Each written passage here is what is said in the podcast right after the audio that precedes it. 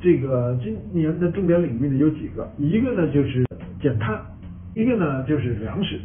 粮食也有和减碳也相关。不管它有没有，我们要讲出这些热点来。我们认为在我们工作领域的几个热点，第一个热点就是减碳。那么中国向全球做出这个承诺，那么今年肯定是要积极的细化、落实和启动。然后粮食呢，今年联合国粮食系统峰会，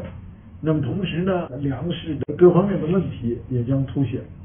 所以这个粮食肯定是。第三一个呢，还是生物多样性，因为这个 COP 十五的原因，由于大疫情的问题，这个第四个呢就是健康与安全，大疫情的我们生活安全，这是我们今年的重点。呃，但是我们并不拘泥于这些，人民群众在我们整个生物多样性和绿色。领域里的任何意见建议，我们都愿意呢来